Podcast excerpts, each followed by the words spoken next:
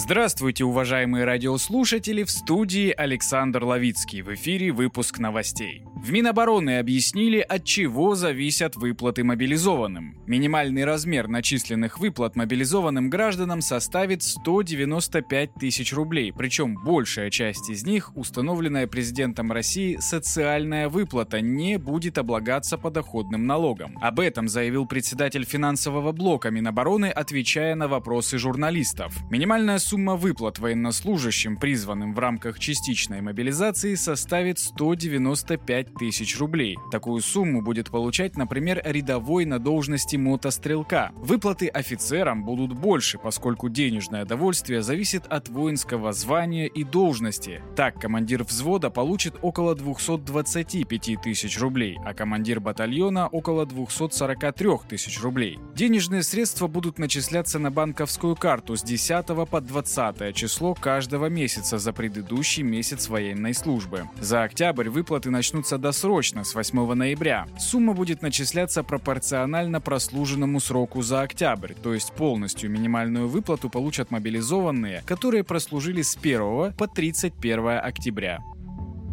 Турция запретила полеты российских самолетов с двойной регистрацией. Запрет вступил в силу с 1 ноября. Из-за этого продолжительность рейсов в Египет выросла на полчаса. Минтранс назвал сложившуюся ситуацию дискриминацией и обвинил Бермуды в затягивании перерегистрации самолетов. Из-за необходимости облетать Турцию продолжительность рейсов, к примеру, в Египет возросла на 20-30 минут, но на стоимость туров незначительное увеличение времени в пути не повлияло материала. В среднем время полета из России в Египет составляет 5 часов 5 минут.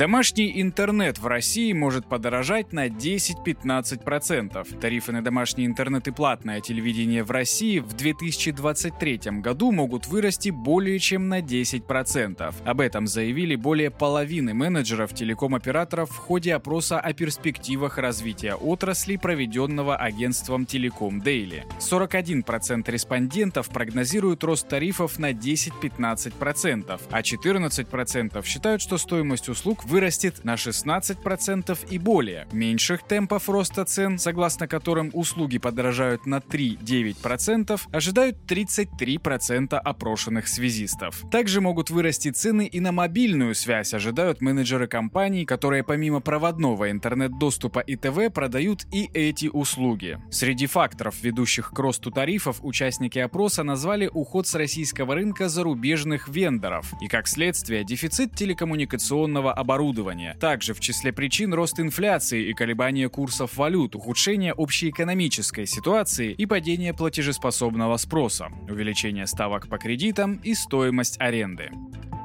Выпуск продолжат новости Центров защиты прав граждан. В Калининграде пенсионный фонд оставил инвалида без прожиточного минимума. В апреле 2022 года Роман Ганжа оформил третью группу инвалидности и начал получать пенсию. Но выплаты от государства выглядели как издевка, всего 7 тысяч рублей. Других источников дохода у мужчины нет. Из-за состояния здоровья он не может устроиться на работу. С просьбой помочь добиться увеличения пенсии его супруга обратилась обратилась в Центр защиты прав граждан. Наши правозащитники сразу сказали, что закон на стороне инвалида. Если пенсия ниже прожиточного минимума, человеку должны делать доплату. Причем заявление на доплату подавать не нужно. Ее назначают автоматически при оформлении пенсии. Но так как Роман Ганжа своей прибавки так и не дождался, правозащитники решили направить жалобу в Минсоцполитики Калининградской области. После этого выяснилось, что пенсионный фонд в очередной раз отличился ошибся и при назначении пенсии забыл передать данные мужчины в соцзащиту для назначения региональной социальной доплаты. В итоге в ситуации оперативно разобрались и нашему заявителю назначили доплату к пенсии, а также выплатили деньги за предыдущие месяцы.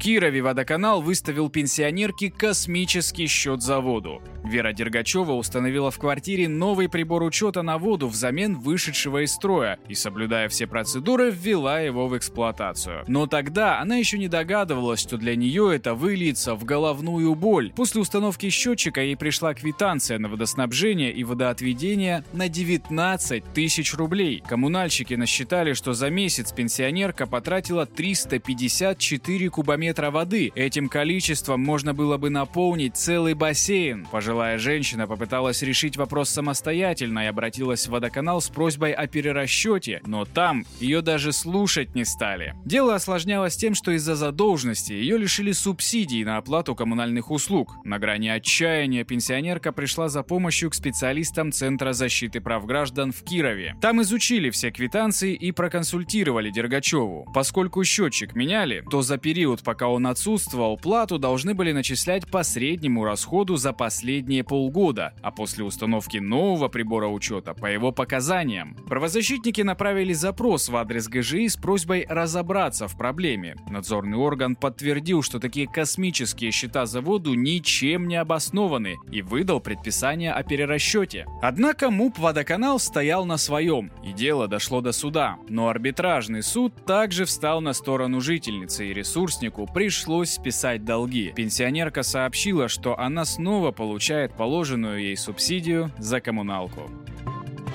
Центры защиты прав граждан по всей стране продолжают сбор гуманитарной помощи для регионов Новороссии и нашим военнослужащим в зоне спецоперации. Мы собираем теплые вещи, лекарства, продукты питания, предметы гигиены и быта. Прием гуманитарной помощи осуществляется в часы работы Центров защиты прав граждан по всей стране. Впереди холодная зима, теплый платок и варежки, кружка горячего сладкого чая и игрушка в руках у ребенка – добрый знак и надежда, что помощь помощь рядом. Каждому из нас по силам согреть сердца и поддержать жителей Новороссии и наших ребят, сражающихся за их жизнь и свободу. Нашим соотечественникам очень нужна ваша поддержка. Возможность почувствовать, что мы одна семья и одна страна. И каждому из нас по силам эту поддержку оказать. На сегодняшний день Центрами защиты прав граждан уже собрано 3578 килограммов помощи. Если и вы решили присоединиться к акции и оказать помощь, ищите Ищите ближайший центр защиты прав граждан в вашем городе на сайте справедливо.центр или звоните по телефону горячей линии 8 800 755 5577. Это был информационный выпуск на Справедливом радио. В студии работал Александр Ловицкий.